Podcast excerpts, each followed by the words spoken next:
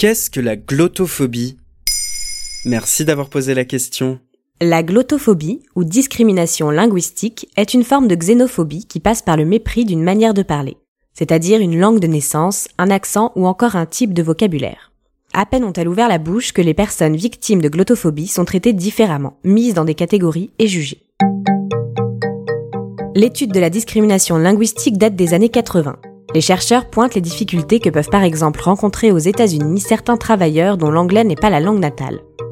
Parfois, la discrimination est encore plus violente, comme en Chine, où les minorités sont obligées d'abandonner leur langue.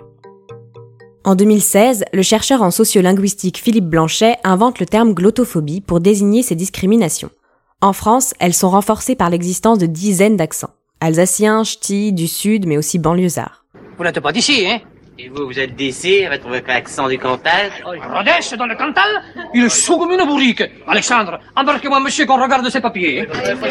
Ces accents font partie de l'identité des habitants d'un lieu. Pourtant, ils sont souvent rejetés. La glottophobie serait l'un des principaux critères de refus d'embauche. Et pourquoi on rejetterait les accents des gens? Les accents et façons de parler identifient les personnes. Celle-ci semble étrangère, celle-là doit venir de la campagne, et celle-là n'a pas l'air très éduquée. Il est 20h, bonsoir à tous. Voici les titres de l'actualité de ce vendredi. À la télé ou à la radio française, on entend un accent parisien, et c'est celui qui est valorisé. C'est aussi le cas au Royaume-Uni, où 28% de la population considère avoir déjà été discriminée à cause d'un accent régional. Pourquoi il est parti avec les meubles? Parce que j'ai peut-être les chiens. Quel chien Les meubles. Attends, Je comprends pas là.